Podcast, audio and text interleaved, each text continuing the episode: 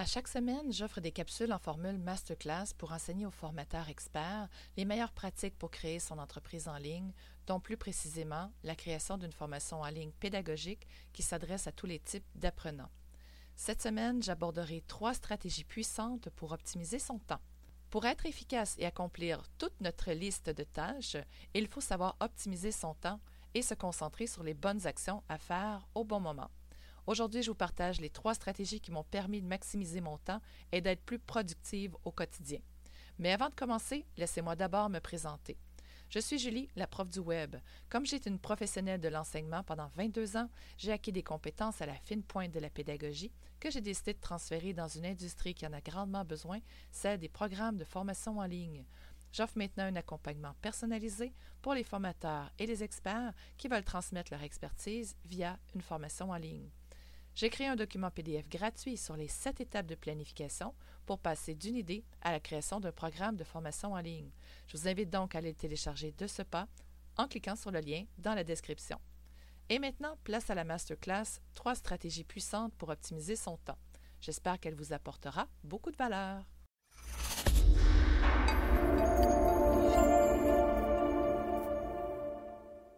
Pour être efficace et accomplir toute notre liste de tâches, il faut savoir optimiser son temps et se concentrer sur les bonnes actions à faire au bon moment. Aujourd'hui, je vous partage les trois stratégies qui m'ont permis de maximiser mon temps et d'être plus productive au quotidien. Étape numéro 1, dresser une liste complète de toutes les tâches à effectuer. Cette action vous permet de savoir exactement ce que vous avez à faire et d'avoir une vue d'ensemble sur vos tâches. Selon votre besoin, vous pouvez faire l'exercice pour une journée, une semaine ou un mois à la fois. Allez-y comme les idées viennent sans les classer. Dressez la liste complète de toutes les tâches à effectuer.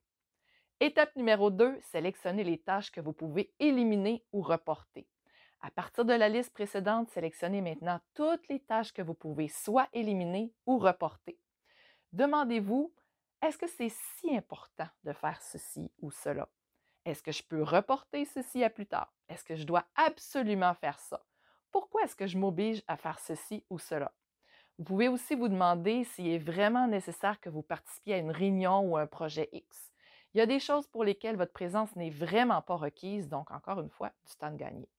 Épurez votre liste. Ça vous permet de prioriser ce qui doit être fait aujourd'hui, dans la semaine ou dans le mois. Beaucoup d'obligations sont liées à des habitudes, un mode de vie, des routines quotidiennes qui est possible de remettre en question.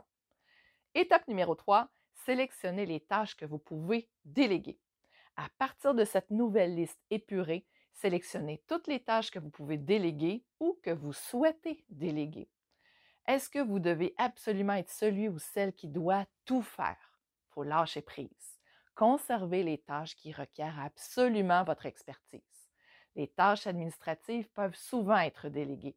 Par tâches administratives, je parle de la facturation, comptabilité, répondre aux courriels, répondre au téléphone, suivi client, gestion des médias sociaux, correction de texte, etc. Pourquoi ne pas vous offrir les services d'une adjointe virtuelle avec une banque d'heures? De cette façon, vous payez uniquement selon vos besoins réels et ponctuels. Si vous vous dites que ce serait une dépense, il faut plutôt voir ça comme un investissement.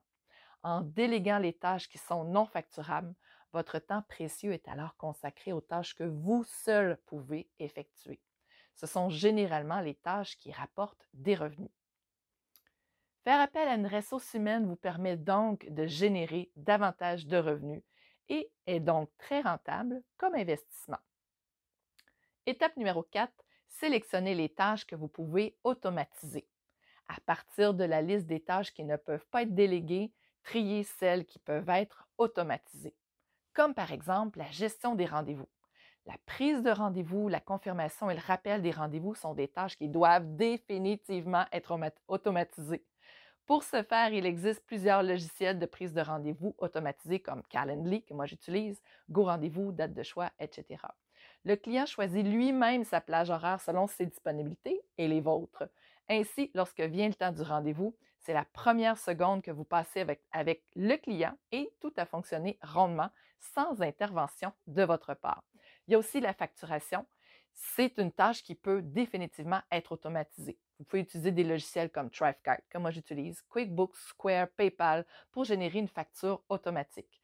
Quand le client aura payé sa facture, il reçoit directement le reçu par courriel. Plus besoin de créer le reçu manuellement. La conciliation bancaire, il y a QuickBooks qui permet de faire la conciliation bancaire automatisée, ce qui libère du temps pour une autre tâche administrative. Lorsqu'on fait cette tâche manuellement, on s'embarque dans une suite d'étapes administratives redondantes, facilement évitables si automatisées. Il y a aussi les médias sociaux. Avez-vous évalué combien de temps vous passez à planifier vos publications sur vos médias sociaux si vous le faites de façon régulière?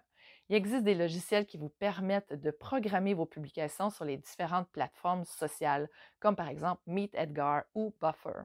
Vous gagnerez beaucoup plus de temps en planifiant une fois par semaine toutes les publications sur vos réseaux sociaux plutôt que si vous le faites à chaque jour.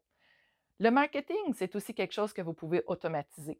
Vous pouvez utiliser vos publicités Facebook ou Google qui redirigent vers une page d'atterrissage, l'opt-in, où les gens vont laisser leur courriel et leur prénom en échange d'un téléchargement gratuit euh, comme un e-book ou euh, un, PDF que vous offrez évidemment gratuitement. Par la suite, une série de courriels automatisés mène vers une page de vente qui est déclenchée automatiquement pour quelques jours.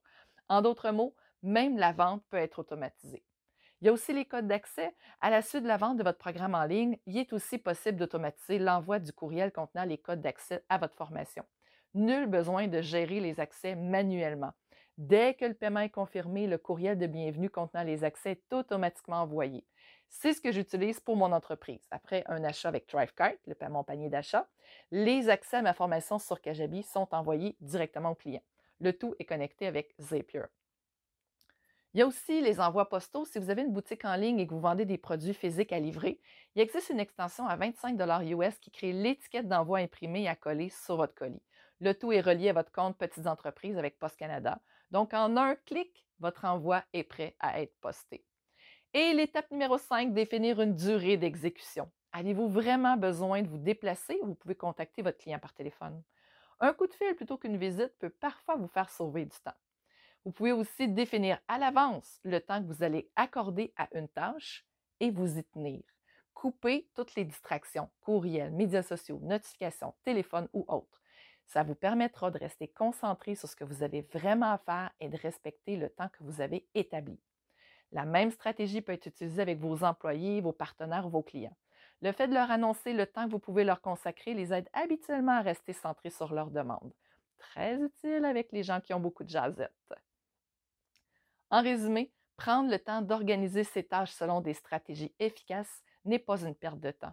C'est un investissement de temps qui vous permet d'être plus productif et d'accomplir tout ce que vous voulez en moins de temps. J'espère que cette masterclass vous aura apporté beaucoup de valeur. Si vous pensez que ce podcast-là peut être utile pour quelqu'un que vous connaissez, je vous invite à lui partager. Finalement, si vous voulez être accompagné pour créer une formation en ligne qui s'adresse à tous les types d'apprenants et qui respecte la façon dont le cerveau apprend, donc qui est pédagogique, vous avez le lien dans la description pour prendre un appel avec moi. Ma prochaine cour de groupe va débuter très bientôt et il y a un nombre limité de places, 6 maximum. Il ne reste seulement que quelques places. On se retrouve très bientôt pour un prochain podcast. Bye tout le monde!